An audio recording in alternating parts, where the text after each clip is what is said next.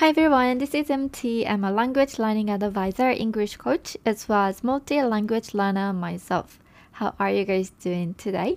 Hope you guys are doing great.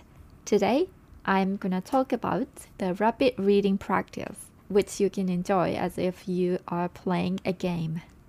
First of all, it is said that reading aloud is inevitable for language learning, right? In this podcast, I have talked about the importance of reading aloud several times, and also I often mention other kinds of reading techniques, such as parallel reading and shadowing. This time, I will focus on one of the reading techniques, which is rapid reading practice. Have you ever done the rapid reading practice before? Some of you might have done in your native language. Actually, I haven't done it much before because I wasn't really focusing on reading first. In my opinion, the main idea of this practice is not making people read first, but making people read aloud many times. So, let me explain why it is good to practice reading first.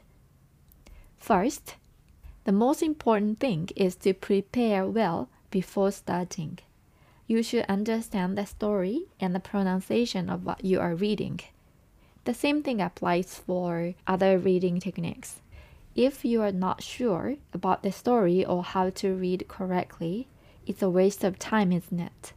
So you should understand the story and listen to the audio many times beforehand.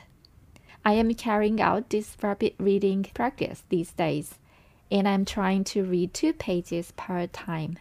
To time the reading speed, I use the stopwatch app on my smartphone. It is important to time how long it takes for you to read the pages you decided to read. Every time I finish reading two pages, I record how long it I took. It makes me want to beat my first test record and end up reading a lot of times. It is not like I feel I have to read, but I can't stop reading because I want to create my new record. You know what I mean, right? But it turned out to be really good as a result. When you want to read fast, you have to read smoothly. So if there are some words you cannot say smoothly, you practice many times to be able to say them naturally.